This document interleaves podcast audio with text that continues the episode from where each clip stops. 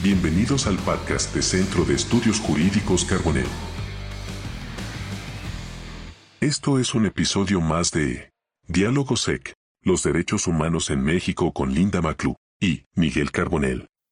Muy buenas noches a todas y a todos, muy bienvenidos a este nuevo diálogo jurídico del Centro de Estudios Jurídicos Carbonell. Hoy tenemos el gusto de recibir para, para eh, platicar con ella a la maestra Linda Maclú, a quien le doy la más cordial de las bienvenidas y le agradezco mucho su tiempo, su esfuerzo, su presencia para platicar sobre temas que yo sé que te, te, apasionan, Linda, que te, que te gustan, que te interesan y que dominas además. Tú eres experta en las cuestiones de derechos humanos y de eso vamos a platicar, un tema amplio, un tema con muchos vericuetos, pero que ha venido a, cambiar el derecho en México, el derecho, ¿eh? lo digo así en general, el derecho, por su impacto. Eh, y si quieres, Linda, pues después de este agradecimiento, eh, vamos poniendo ya los temas, porque son muchos. A ver, se están cumpliendo 10 años, 10 años de una reforma constitucional que está entre las más significativas, yo diría, de las últimas décadas, y vaya que, y vaya que ha habido varias, ¿verdad? Pero me refiero a la reforma eh, publicada en el Diario Oficial de la Federación el día 10 de junio del año 2011, eh, conocida como Reforma Constitucional en materia de derechos humanos. ¿Qué balance haces, Linda? ¿Qué, balance eh, podemos extraer a una década de esa reforma? ¿Fue positiva? ¿No fue positiva? ¿Qué aportó? ¿Qué nos quedó a deber? Eh, un, primer saque para esta valoración, Linda, por favor, y, te reitero la muy cordial bienvenida. Muchas gracias, doctor Carbonell. Antes que nada, pues por la invitación a este espacio tan importante.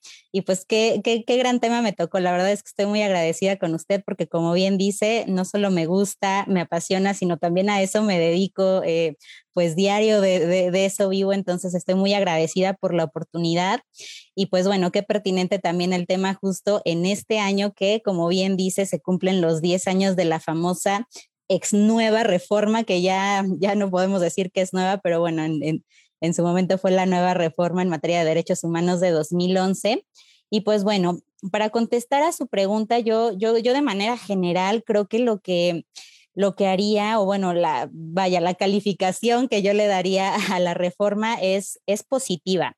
Yo sé que existen muchos retos, hay la situación social, económica, política del país es muy compleja, hay todavía muchos retos que, que, se vienen por delante, pero también es, es verdad, y eso lo quiero reconocer, pues las cuestiones positivas, ¿no? Que han surgido de, de esta reforma.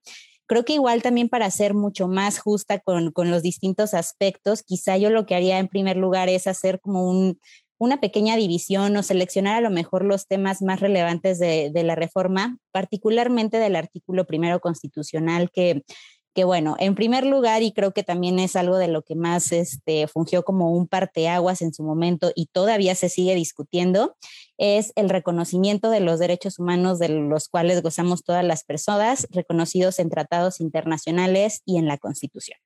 Entonces, pues bueno, creo que en este primer punto... Eh, quizá es donde he visto o donde yo en lo personal he observado a lo mejor un poco más de avances en el tema también eh, eh, vaya, de reconocimiento de obligaciones internacionales por los distintos órdenes y por los distintos poderes de gobierno.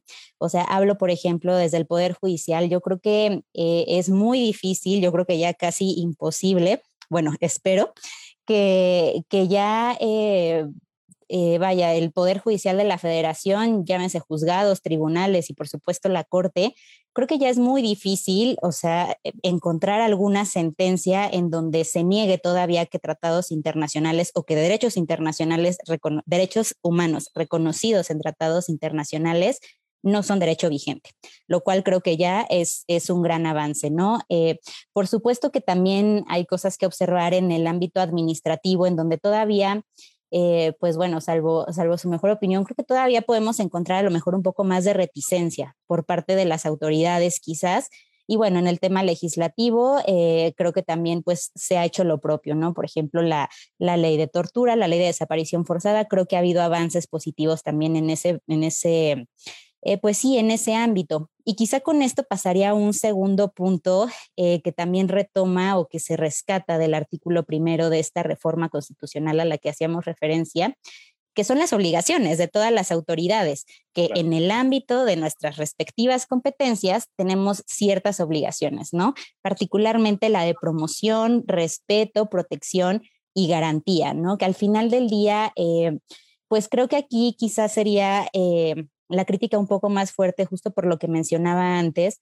Creo que muchas veces o antes de la reforma eh, existía un, sistema quizá no tan eh, familiarizado eh, con los derechos humanos en general y, pues bueno, creo que de alguna manera ha habido cierta reticencia, lo podemos observar incluso a través de los amparos que se conocen en el Poder Judicial de la Federación, los actos reclamados y las autoridades pues responsables de las mismas.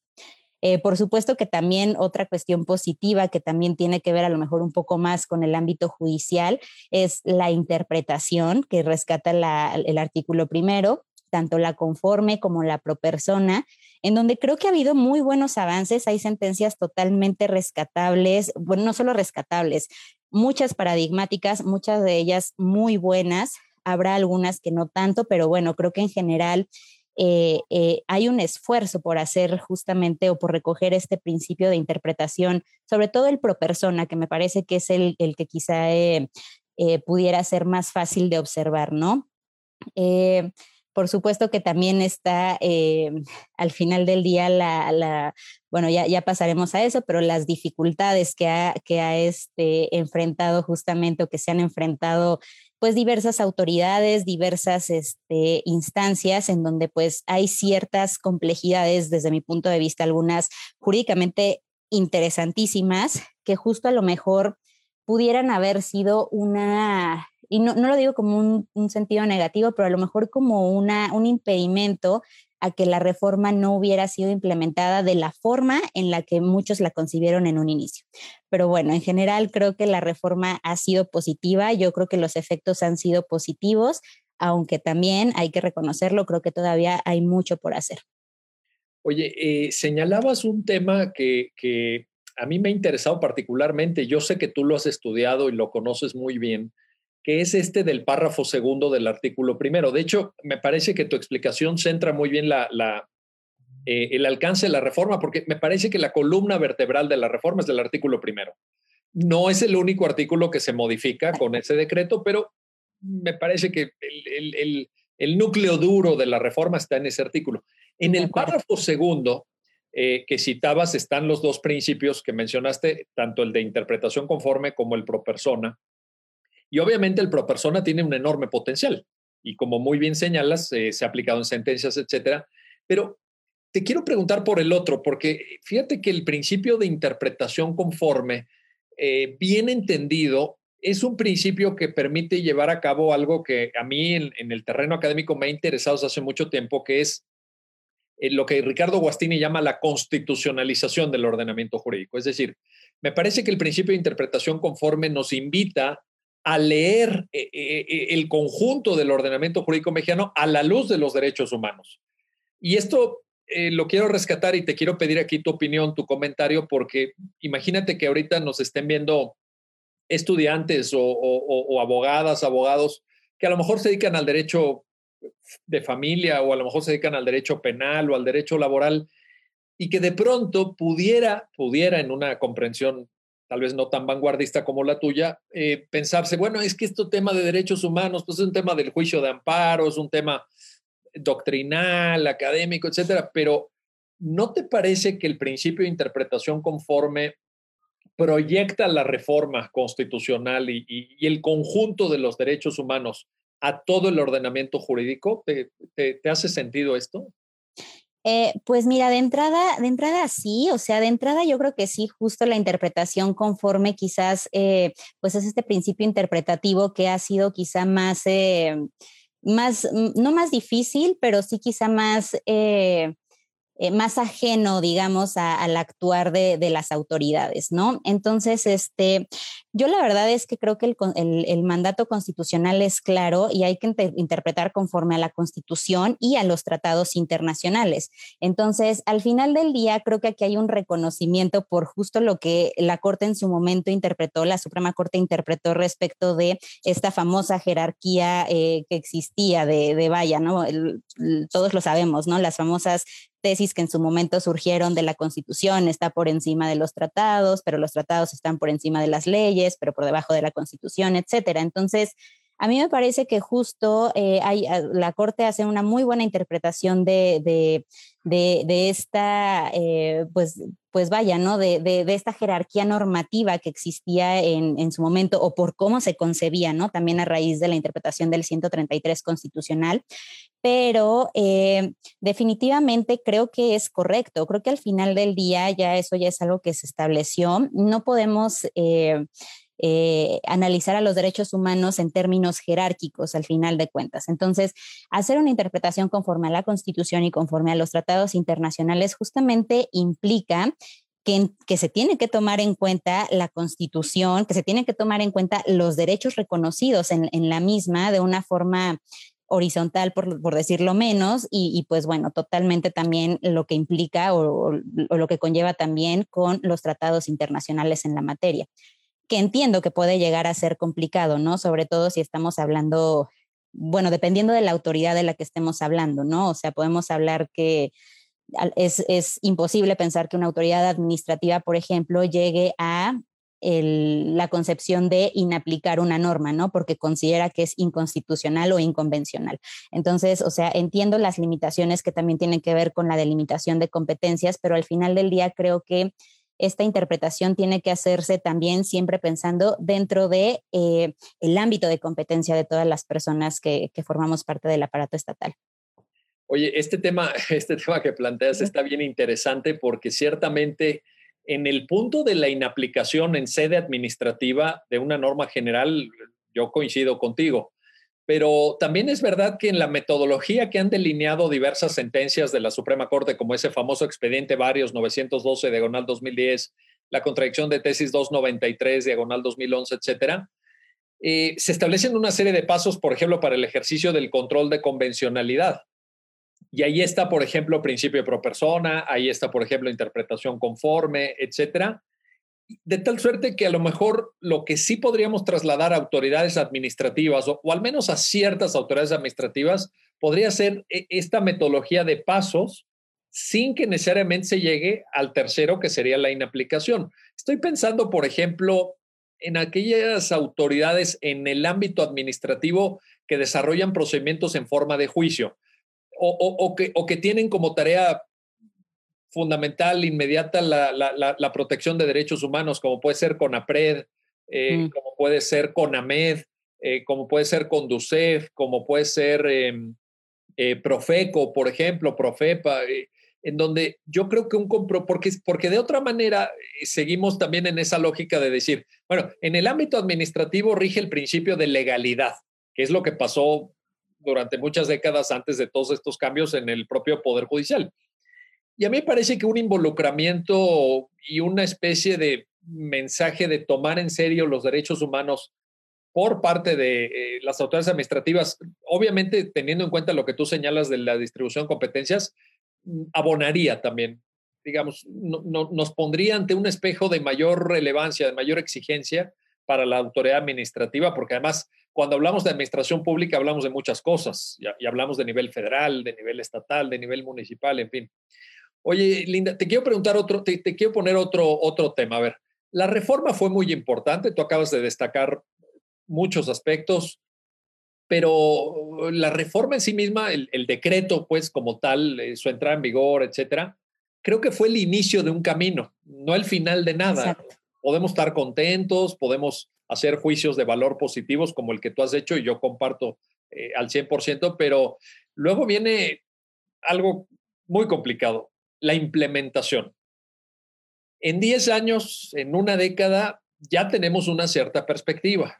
Obviamente cada día puede cambiar, puede variar, pero yo te pediría, Linda, un, un comentario, un, un análisis de esta parte, porque eh, la reforma tiene una vocación transformadora, creo, de la realidad. La reforma no puede quedar como algo decorativo, teórico. Claro, podemos escribir libros, podemos dar conferencias, podemos dar cursos. Tú eres una extraordinaria maestra que te adoran tus alumnos, ya lo sabes, siempre los dejas maravillados, pero, pero la realidad y, ese impacto, ayúdanos a entender esta parte, Linda, por favor, también.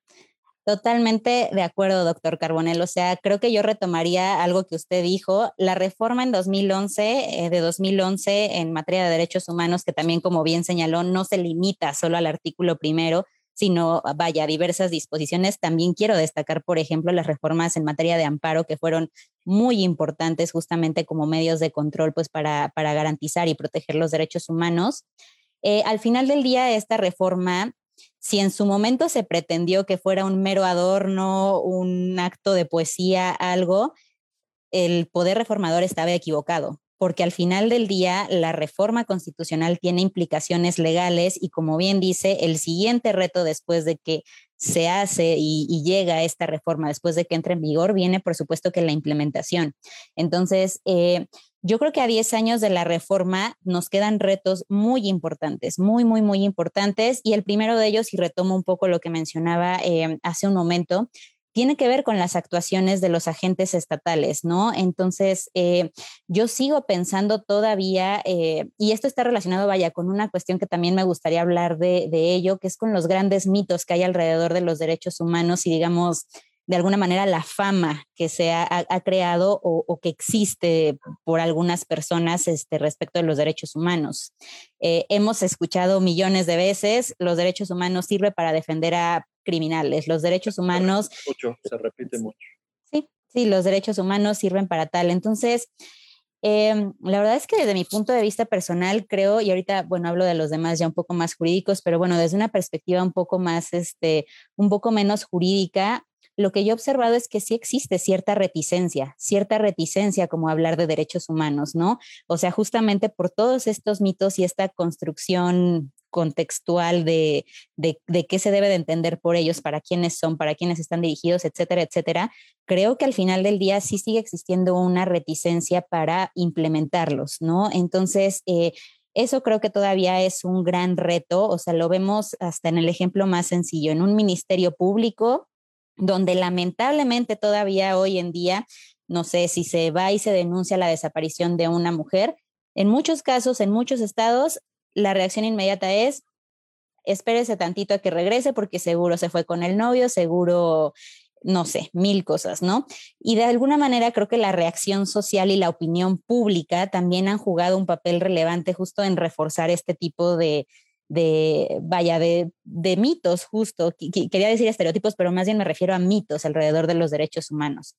Eh, otra cuestión que también creo que sigue siendo un reto es que eh, pareciera que no, pero yo creo que sigue habiendo retos legislativos importantes, ¿no?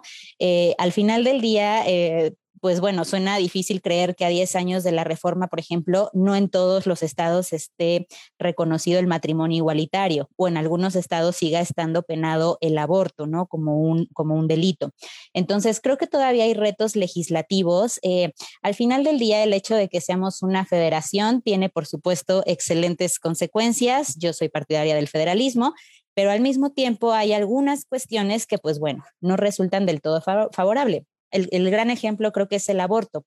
Eh, a lo mejor y dependiendo evidentemente de la composición del poder reformador en el momento en el que se proponga algún cambio legislativo, eh, eh, pues bueno, o sea, creo que creo que por ejemplo en la Ciudad de México no se hubiera logrado tan rápido la despenalización del aborto si hubiéramos esperado, si hubiera sido un tema federal, o sea, un tema eh, que no corresponde, digamos, a los estados, la legislación específica de, del aborto, o sea, hubiéramos tenido que esperar. Entonces, al final del día también hay retos legislativos importantes dentro de los estados que, bueno, todavía también quedan, eh, quedan pendientes y quedan algunas deudas con las personas, eh, pues vaya, para pues sí, para, para, garantizar y proteger los derechos, ¿no? Que me parece que que eh, no me acuerdo si lo dije anteriormente, pero creo que eso es indudable. El objetivo de la reforma o un gran, este, una gran consecuencia de, la reforma en materia de derechos humanos es que justo se pone a la persona como el eje o como el centro de protección. Oye, en este, déjame, déjame aquí em, poner un punto, un punto que creo que es importante en esto que mencionas. Por un lado, eh, creo que vale la pena destacar, y lo acabas de mencionar eh, con mucha claridad, el papel, digamos, corresponsable eh, a nivel de las entidades federativas y de los cambios legislativos que son consecuencia natural del avance de los derechos humanos. Pero me estaba acordando, fíjate, ahorita escuchándote, me estaba acordando de aquella sentencia de la Suprema Corte que tú conoces muy bien, que fue la de la acción de inconstitucionalidad en contra, bueno, fueron cuatro acciones acumuladas en una sola en dos sentencias, porque una fue en materia electoral y la otra ya de derechos humanos, contra la constitución de la Ciudad de México. Y mm. ahí eh, la Corte hace una reflexión bien interesante sobre lo que dices, porque eh, hay una frase, me acuerdo muy bien en la sentencia, en la cual se dice, los derechos humanos son la competencia de las competencias. O sea, eh, sí, cada quien tiene que actuar en su ámbito, etcétera, pero también si recuperamos una lectura eh, del párrafo tercero del artículo primero a partir de la reforma, si pensamos en eh, los deberes generales de todas las autoridades, que algunos de ellos tú ya los mencionaste, eh, etcétera, también, digamos, tenemos que romper un poco esta, este, ahí, ahí uso tu, tu, terminología que me parece muy adecuada, este mito de que los derechos humanos son un tema de la Suprema Corte o son un tema de Cancillería porque Cancillería se va a la ONU allá en Ginebra o Cancillería se va a la OEA allá en Washington, ¿verdad? O mandan al delegado a litigar los asuntos a San José ante la Corte. Oiga, ¿y qué pasa con el municipio? ¿Y qué pasa con el estado de no sé cuál o el estado no sé dónde? Porque yo no, por ejemplo, yo no he visto grandes debates, no digo que no los haya, no, no los he visto o, cuando los he visto han sido muy regresivos en los congresos locales en materia de derechos, como que parece que ahí, eh, bueno, cuando brinca el tema de aborto, cuando alguna cosa, pero hay como, una, como un desfase, hay como una especie de, eh, de, van como muy a remolque. Y lo, por ejemplo, y te lo planteo porque otro tema en el que tú has trabajado mucho, no discriminación, eh, derechos de las mujeres, perspectiva de género. ¿Cuándo hemos visto realmente un compromiso a, a, nivel de entidades federativas o, o una regulación ejemplar que digas, híjole, no, es que estos cuates van más adelante que nadie, ¿verdad? Etcétera. Entonces, eh, ahí vale la pena hacer esta llamada de atención, ¿no? Totalmente, totalmente de acuerdo. Y no nos vayamos más lejos. O sea, incluso pensando ahorita, recordé el, comentario que hice al principio, incluso tribunales administrativos, ¿no? O sea, vayas, si, si de por sí, o sea, es verdad, yo, yo, yo también estoy en su misma posición. Creo que no ha habido estas discusiones. Si las ha habido, no me he enterado creo que no la ha sabido más bien, este, en, vaya, a nivel estatal, a nivel municipal, este, pues sí, o sea, es, es evidencia o es, es, evidente que todavía quedan cosas por hacer, ¿no? Y al final del día también eh, trato, de, trato de entender, ¿no? Trato de entender un poco como la visión que se tiene y todo, pero al final del día es un entendimiento como de puedo entenderlo, pero no, no, podemos estar de acuerdo con eso. O sea, creo que al final del día ya, eh, por lo menos esa es mi, mi postura, mi posición, ya ha habido suficiente camino recorrido a lo largo de estos 10 años que justamente han demostrado que los derechos humanos no son un tema de la Suprema Corte o del tribunal colegiado. No, es un tema de todos, de todas las autoridades judiciales, de todas las autoridades administrativas y por supuesto también legislativas. Oye, eh, en, una parte de la reforma, y te lo quiero preguntar porque sé que es uno de tus temas favoritos, se mueve ese párrafo eh, del artículo primero, que ahora queda como párrafo quinto, que contiene la cláusula antidiscriminación, esa cláusula de que no se puede discriminar, los criterios a partir de los cuales no se pueden hacer diferencias entre las personas, lo que la jurisprudencia ha llamado las categorías sospechosas, y la cláusula final abierta para cualquier otro acto que pudiera suponer una conculcación de la dignidad humana, etcétera. Y un comentario sobre, sobre esa cláusula, porque me parece, a ver, a ver tú qué opinas, Linda. A mí me parece que es una cláusula que tiene una gran potencia, es decir, que, que, puede permitir ejercicios hermenéuticos interpretativos, argumentativos de, de mucha profundidad, de largo alcance, que tiene una vocación a su vez transformadora de la realidad social en un país como México, que es el país de la desigualdad. Ya siempre, siempre quedamos en el lugar común, pero lo dijo von Humboldt a mitad del siglo XIX, ¿verdad? Cuando vino a conocer este país. Alexander Totalmente. y, y creo que tener en la Constitución esa cláusula nos da herramientas, nos da fuerza, pero, pero uno lo ve un tanto inactuado, te soy franco. A mí me tocó estar en la tarea formativa, tú lo sabes, de CONAPRED, mm. eh, la primera ley federal eh, para prevenir y eliminar la discriminación, pues también me tocó la, tarea de redactar, en fin. Em, cuéntanos, cuéntanos tu perspectiva como experta que eres en el tema de igualdad, no discriminación, por favor. Muchas, muchas gracias por lo de experta. Pues, pues bueno, yo no, creo serlo, pero bueno, muchas gracias. Intentaré compartir en todo caso la, mi opinión que tengo al respecto. Y creo que empezaría retomando esto último. No es, eh, vaya, no es gratis el hecho de que no exista actualmente una concepción, por lo menos a nivel social, de la igualdad y la no discriminación. O sea, creo que hay una, o sea, creo que atendiendo a la realidad de nuestro país, o sea, mucha gente y con justa razón, es a lo que voy, voltea y dice, pero ¿cuál igualdad? O sea, yo soy discriminado, discriminada diario, entonces, ¿cuál igualdad? Es totalmente fundado este, e, esta concepción y que, bueno, sí tiene que ver de alguna manera con esta falla que se está de alguna manera eh, incumpliendo con este principio de igualdad y no discriminación. E, eso también me parece un, tema relevante que, sí se tiene que destacar muchas veces podemos tener una ley y tiene que ver también con lo que ahorita te comentaré del, principio de igualdad y no discriminación, pero muchas veces, o sea, puede estar reconocido este principio, tener rango constitucional, estar, ser casi casi un poema y al mismo tiempo eh, puede ser quizás uno de los derechos, estoy convencida de que lo es, más violado para toda la población. Entonces, eso definitivamente, eh, eh, definitivamente creo que ahí también está el reto. O sea, está el reto también en entender este principio que no es fácil de entender. Eh, la igualdad y la no discriminación, a pesar de ser dos conceptos separados, por un lado, la igualdad obviamente con su formulación jurídica en la cláusula de prohibición de discriminación, en conjunto justo son esta este derecho que tenemos todas las personas a una misma dignidad y al mismo contexto igualitario para poder acceder a las mismas oportunidades.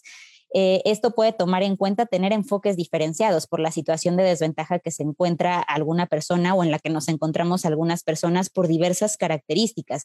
Entonces, eh, muchas veces, y eso también es, es, cierto, la igualdad y la no discriminación está malentendido en el sentido de que pensamos o se llega a pensar que igualdad quiere decir lo mismo para todas las personas. Si tenemos 10 personas y tenemos 10 pesos, le damos a cada quien un peso y se piensa que esto es la igualdad. Por lo menos les quiero decir que en su formulación jurídica de, de la cláusula o en la cláusula más bien de prohibición de discriminación, la igualdad no tiene ese concepto, porque justamente lo que hace el principio de igualdad, y es, un ejemplo que me gusta mucho poner, es como ponernos unos lentecitos y, y, hacer justamente enfoques diferenciados y darnos cuenta de que no todas y todos estamos en la misma posición de eh, en el mismo piso, no todos partimos del mismo piso y esas diferencias que existen y que históricamente han existido y que siguen eh, existiendo tienen que ser tomadas en cuenta. Entonces, eh, pues quizás yo aquí haría dos, eh, una distinción entre los tipos de discriminación que puede haber.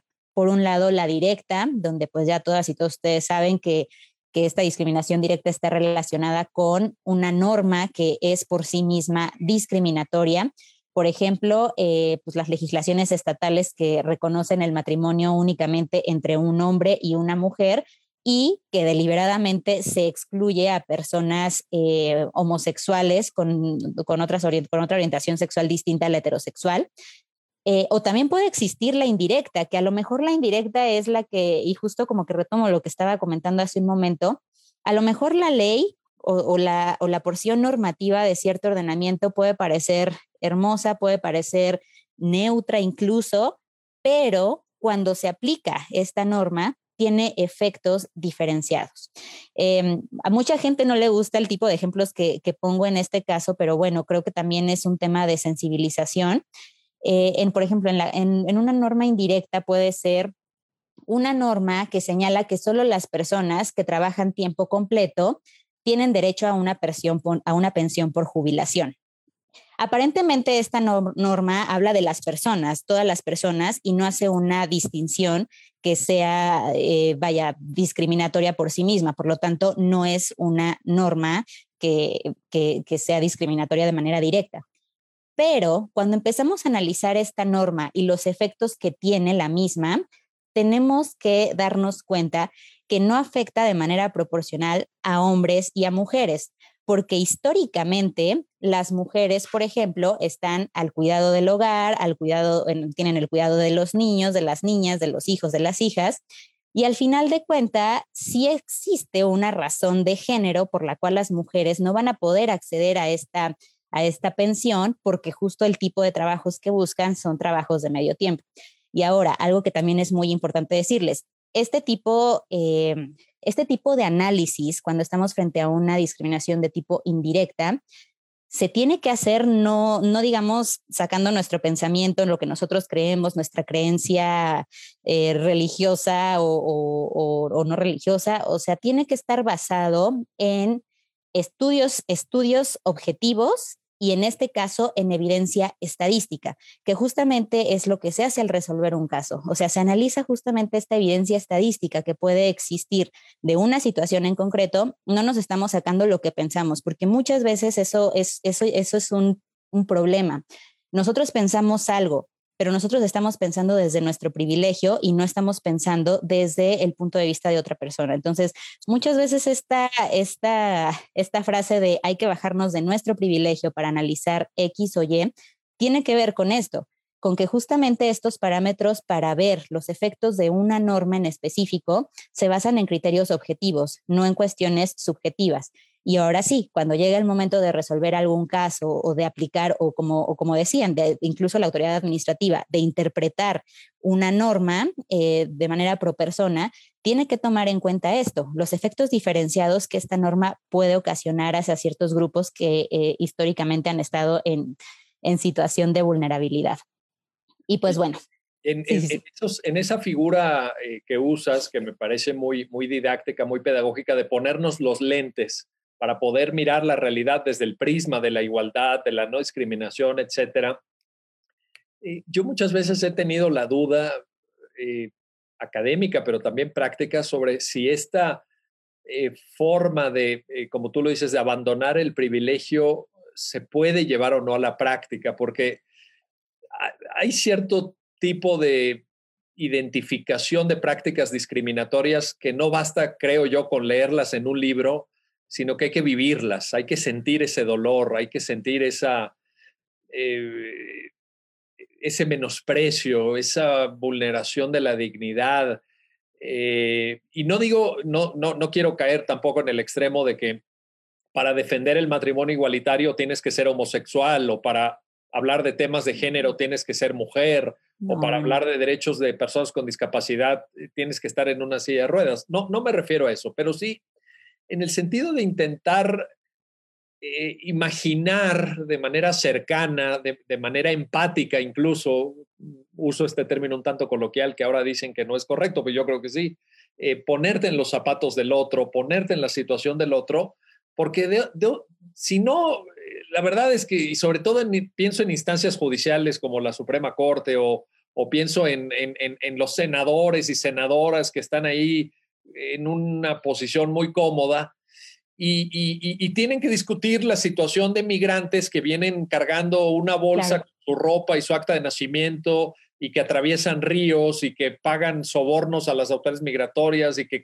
vienen de la mano de sus hijos o menores de edad eh, no acompañados entrando por la frontera sur o mujeres migrantes eh, abusadas sexualmente cuando transitan por México o poblaciones afrodescendientes eh, eh, o, de plano, este, bueno, pues eh, esa discriminación también abrumadora que todos los días sufren las mujeres por el acoso laboral, por el acoso sexual, por el acoso callejero. Entonces, creo que esto supone también un, ¿cómo llamarlo? Una, una perspectiva cultural, que, que, en esto yo creo que tienes mucha razón. Qué bueno que señalas lo que nos falta por, por lograr en las concepciones, en las ideas, en la revolución de las conciencias, porque en pocos temas se ve tan claro como en el derecho a la igualdad y no discriminación.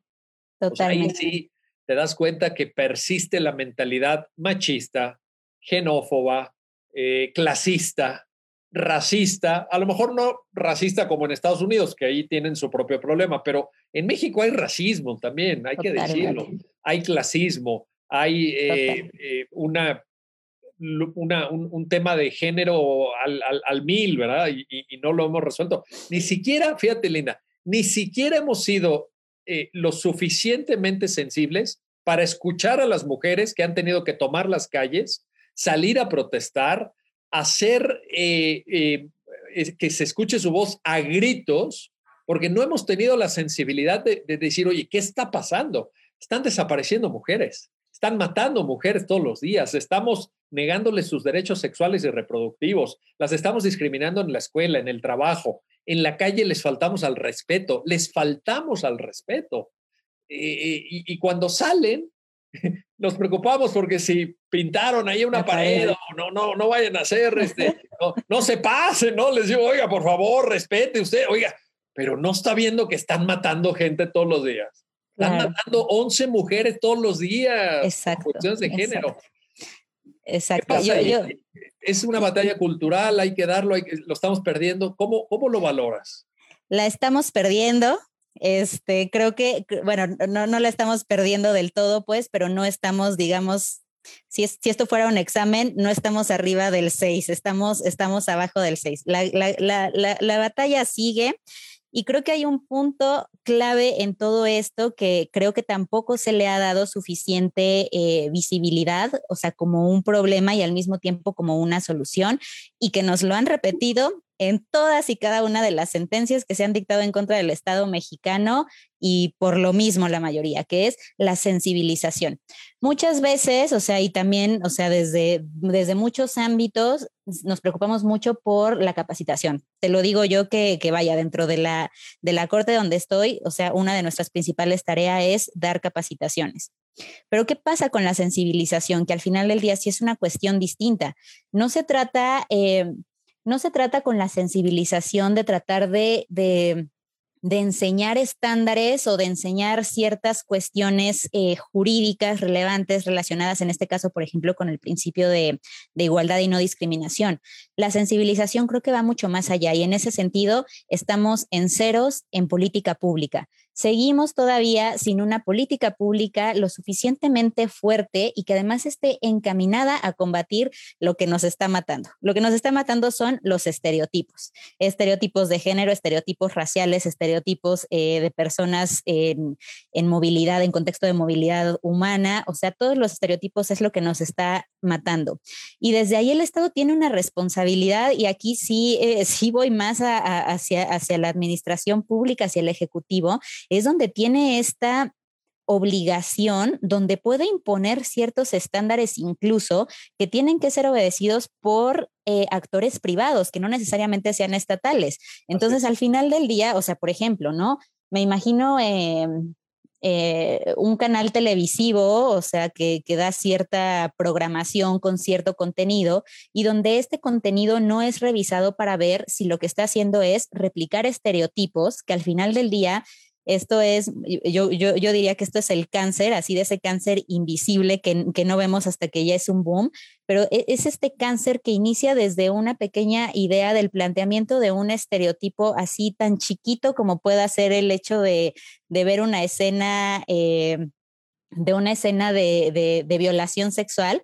Justo hace poco estaba leyendo un libro de, de bueno, de cine y, y, derecho. Se estaba analizando la película del último tango en París eh, donde hay una violación sexual expresa, vaya, y, se romantiza de alguna manera, ¿no? Entonces, muchas veces ni siquiera nos damos cuenta de eso, porque justo, justo digamos, es, es, la forma de escalar de los estereotipos que se van en el inconsciente, simplemente se están replicando, no, no se llega al fondo del por qué, o sea, no se hace esta deconstrucción que es totalmente necesaria y pues se pone, se pone en, en, la mesa, se ponen las cartas sobre la mesa de qué es lo que se está haciendo mal.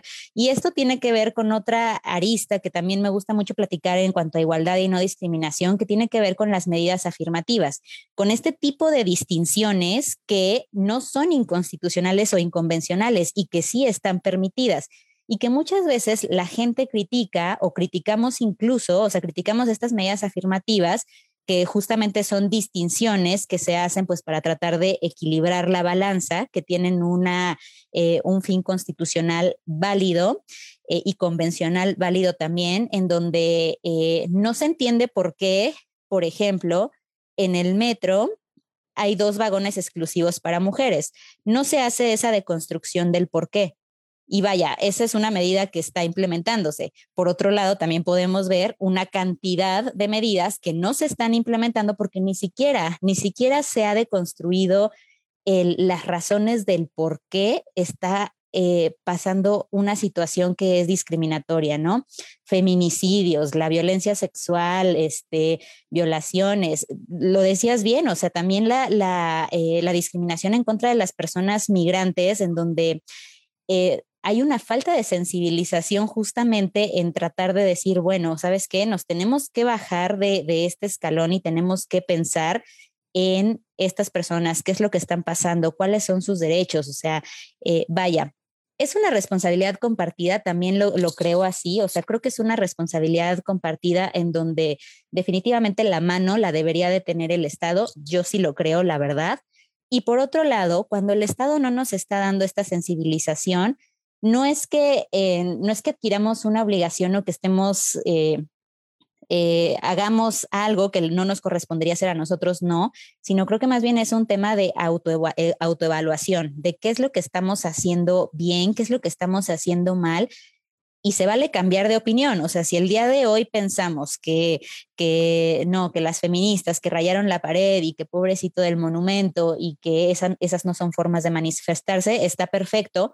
Pero bueno, si deconstruimos esa idea y logramos a través de ciertos mensajitos, como lo es la presente clase, como llegar y, vaya a ofrecer una visión más sensible de lo que está pasando, creo que ya vamos de gane, ¿no? En donde algo, pues, no, algo que, que sí, insisto, la mano la debería tener el Estado, pero bueno, ante esta omisión, esta clara omisión, pues creo que nosotros como personas, vaya, más allá de mexicanos, mexicanas como personas, pues creo que tenemos esa, eh, pues esa responsabilidad solidaria con, las demás personas.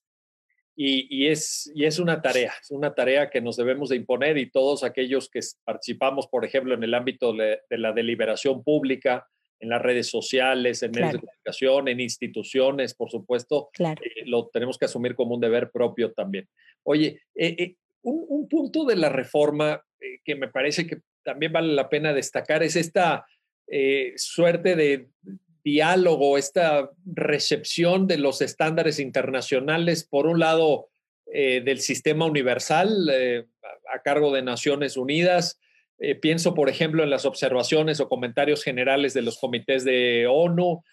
Por otra parte, todo el material propiamente en el ámbito americano a través del sistema OEA, eh, y eh, específicamente el sistema interamericano por cuanto hace a, temas de la comisión, por cuanto hace a opiniones consultivas de la Corte Interamericana, por supuesto sentencias. Y ha habido aquí también unos cambios. Yo creo que podríamos situar en 2011 por, por poner una fecha, pero obviamente pues está Campo Algodonero, que es de 2009, está Rosendo Radilla Pacheco, que también es anterior, pero en fin, eh, Hoy se dialoga más y, tal vez no con el nivel que quisiéramos, pero también en las clases, eh, aquí le pregunto a la profesora también, obviamente, pero en las clases también se, se habla de los tratados. Eh, muchos jóvenes están leyendo Rosendo Radilla Pacheco, están leyendo Campo Algodonero, están leyendo eh, el caso de los dos ecologistas, el de las mujeres de Guerrero, eh, el de, la desaparición forzada en Chihuahua, o sea. Atenco. Atenco, por supuesto. Eh, esto no pasaba hace 20 o 30, bueno, tú obviamente no te acuerdas porque es muy joven, ¿no? Y, y, pero de verdad, hace 40 años, yo te puedo decir, mira, en la educación jurídica, yo creo que ni se mencionaba un solo caso, México no forma parte del sistema, pero no se mencionaban casos, no, no había este nivel de atención. Hoy lo hay. ¿Qué comentario nos puedes dar al respecto? ¿Por qué es importante? ¿Por qué aporta esta visión un tanto no, no, cerrada, no endogámica, eh, sino más allá de nuestras fronteras y la incorporación de estándares universales interamericanos al debate jurídico mexicano? Eh, ¿Qué nos puedes comentar al respecto, Linda? Eh, pues estoy totalmente de acuerdo, ¿eh? O sea, yo, yo tiene, tiene ya más de 10 años que salí de la, de la licenciatura y jamás se habló, jamás se habló del sistema interamericano, ¿no? Más allá de, de, sentencias que, bueno, en su momento creo que ya se había emitido la primera, Martín del Campo, Castañeda Gutman y, y, quizás Radilla me tocó todavía hasta el final, 2011, sí este campo algodonero, por supuesto, pero bueno, nunca fueron objeto de estudio en, en, las clases. La verdad es que es algo que eh, en lo personal yo aprendí dentro de mi trayectoria como abogada, ¿no? Y obviamente pues tratando de eh, aprender los estándares eh, internacionales en la materia. Ahora, por supuesto que la implementación del derecho internacional de los derechos humanos, llámese sistema interamericano y universal, ha permeado y ha tenido consecuencias eh, bastante favorables desde mi punto de vista en muchos casos, en muchos otros quizás no tanto. Eh, pero, pero bueno, definitivamente, por ejemplo, en el ámbito judicial, en el ámbito jurisdiccional, las sentencias o ha habido sentencias bastante progresistas que se han decidido tomando en cuenta estándares internacionales, que, o sea, ya, ya, ya lo sabemos, quizás sea repetitivo mencionarlo, la contradicción de tesis 293-2011 se estableció que los eh, criterios emanados de las sentencias contenciosas de la Corte Interamericana son vinculantes para el Estado mexicano.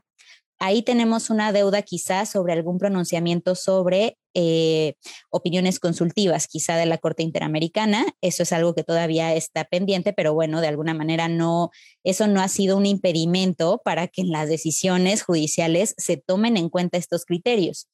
Y en ese sentido, pues también les, les platico de este, de este caso. Va a ser un caso muy emblemático, a ver qué tal este se decide. Se va a sesionar la próxima semana por la primera sala de la Suprema Corte eh, sobre la vinculatoriedad de las acciones urgentes emitidas por el Comité de Desaparición Forzada de Personas, que además déjenme decirles que sí es paradigmática, sí va a ser una sentencia relevante porque todas estas eh, estos mecanismos no jurisdiccionales en el caso de acciones urgentes o cuasi jurisdiccionales en el caso de los comités su valor jurídico es algo que está pendiente de, eh, de definirse, ¿no? Y al final del día creo que un pronunciamiento vía jurisdiccional podría ser idóneo para pues conocer más, este, justamente eh, ampliar, digamos, el parámetro, el parámetro para, para, para tener en cuenta en, en, cuanto, para tener en cuenta en, en, nuestra vida diaria con los derechos humanos. Entonces, eso definitivamente eh, los invito, las invito a que estén pendientes de, de, esta sesión que, que va a ser creo que próximo, no sé si próximo miércoles o dentro de dos semanas, pero va a ser de total relevancia y bueno, por otro lado también, y esto es un ejemplo que sí, que sí me gusta también poner mucho, hay amparos que han sido resueltos por, por la Corte principalmente, en donde ante la falta de decisiones nacionales en la materia, el derecho internacional de los derechos humanos, particularmente el sistema universal, ha sido clave para su resolución. El ejemplo, el ejemplo del libro que ya, ya, ya voy a poner para siempre respecto de esto es el caso de Pelea de Gallos, en donde, eh, bueno, en, este ministro que conoció, este, este asunto que conoció el ministro Saldívar, pues justamente eh, era un caso donde se tenía que analizar las peleas de gallos, la cultura eh, gallística que existe en nuestro país como derecho a la cultura y pues ver la compatibilidad de, eh, de, este tipo de, de prácticas que vaya de entrada podemos pensar, ay no, sí, nosotros estamos en contra del maltrato animal, este, está súper mal y todo, de nuevo, estamos pensando desde nuestro privilegio y no nos ponemos a pensar que esto ha sido parte de las culturas de muchos de los estados, incluido el estado de Veracruz, y que no solamente es parte de la cultura, sino incluso es una parte económica, o sea, es, su actividad económica, de eso viven, pues. Entonces, eh, bueno, en esta sentencia, más allá, más allá de las consideraciones personales que podamos tener sobre la sentencia, me parece sumamente un ejemplo claro de cómo han sido utilizadas eh, las observaciones generales de Naciones Unidas, particularmente en este caso fue del Comité de Derechos Económicos, Sociales, Culturales y Culturales, eh, en donde justo da luz a un derecho que ha sido muy poco desarrollado en la doctrina tanto nacional como interamericana, por lo menos hasta hace un tiempo, que, bueno, es la justiciabilidad de los DESCA. Sobre eso, sobre eso em, te, quiero, te quiero preguntar justamente para irnos acercando al final de esta conversación. evidentemente el tema de los DESCA requiere de también esa batalla cultural que tú mencionabas, también de cambiar muchas formas de pensar, porque durante décadas en México los derechos económicos, sociales, culturales y ahora ambientales fueron vistos como ámbitos eh, de regulación liberados puramente a la política pública. Entonces, eh, el gobierno, ¿no? Estaba esta idea, bueno, el gobierno debe de hacer cosas, debe de, eh, pues, poner escuelas o debe de construir casas o dar créditos para casa o, tomar algunas acciones de mitigación en, el impacto ambiental, etcétera. Pero como que jurídicamente no se articulaba un discurso con una visión, por ejemplo, justiciable, con una visión normativa eh, que le diera contenidos sustantivos a cada derecho eh, eh, económico, social y cultural y ambiental, etcétera. Y sin embargo, creo que se ha avanzado también en este tema, faltan muchos pendientes, pero hay precedentes de la Suprema Corte. En sede interamericana, la propia Corte Interamericana está abriéndose poco a poco camino con algunos casos como Lagos del Campo, Cuscus Pirabal, etc. Em, haznos una reflexión eh, ya de, manera casi conclusiva para, para entender eh, de una especialista, de una persona que ha dedicado muchas horas a esto, cómo debe ser la comprensión contemporánea de los DESCA, eh, específicamente en México.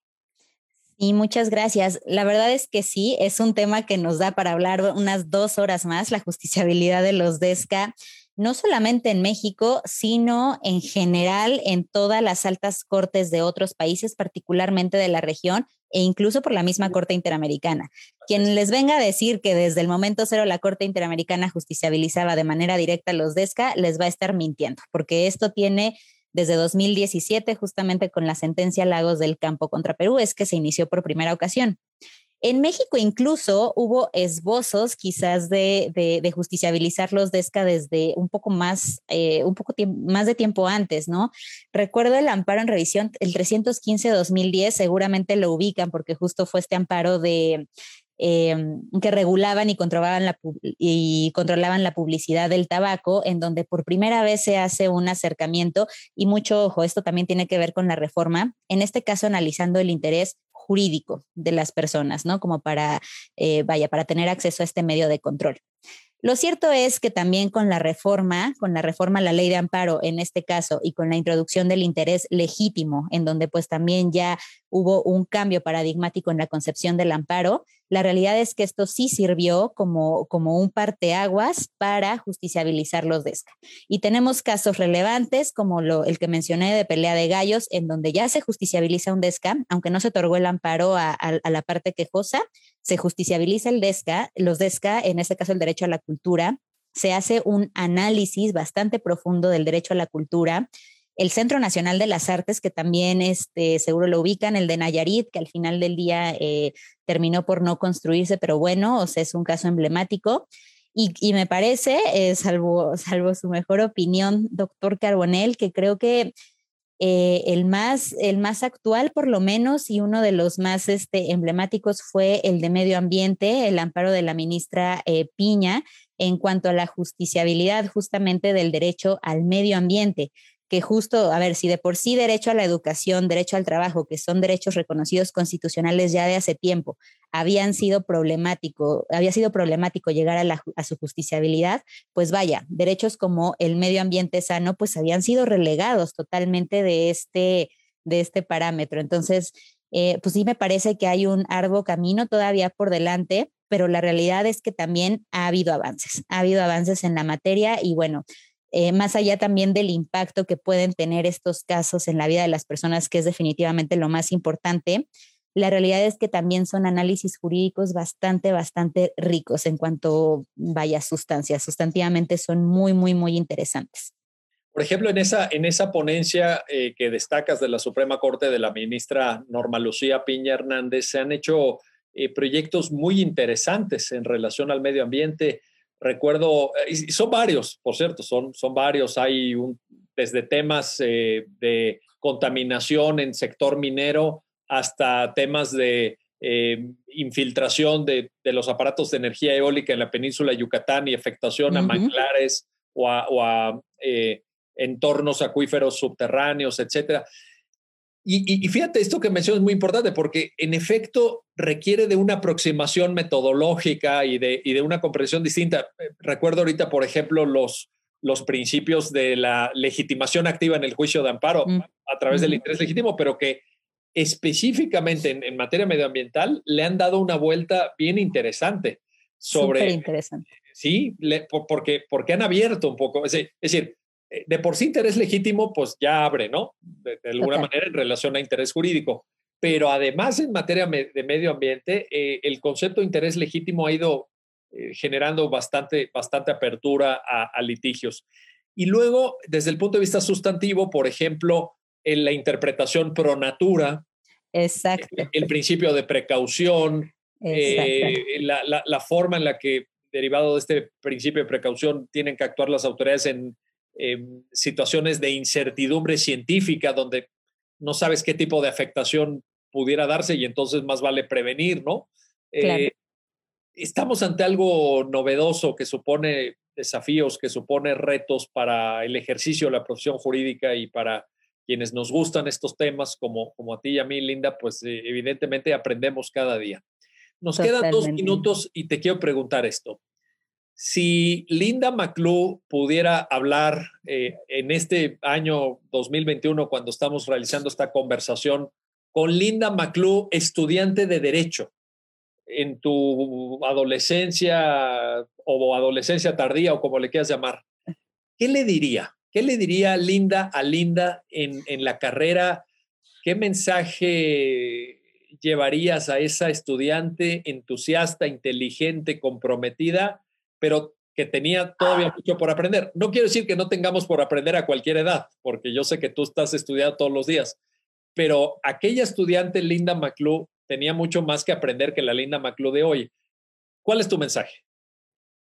Pues de mi Linda del futuro a mi Linda del pasado, este, yo creo que el mensaje es no dejar de prepararnos. O sea, no dejar de prepararte nunca porque lo que vas a aprender en la, en la facultad, lo que vas a aprender en la licenciatura es el primer paso. Es, es de verdad el primer granito de arena al resto de cuestiones que te vas a enfrentar en el futuro.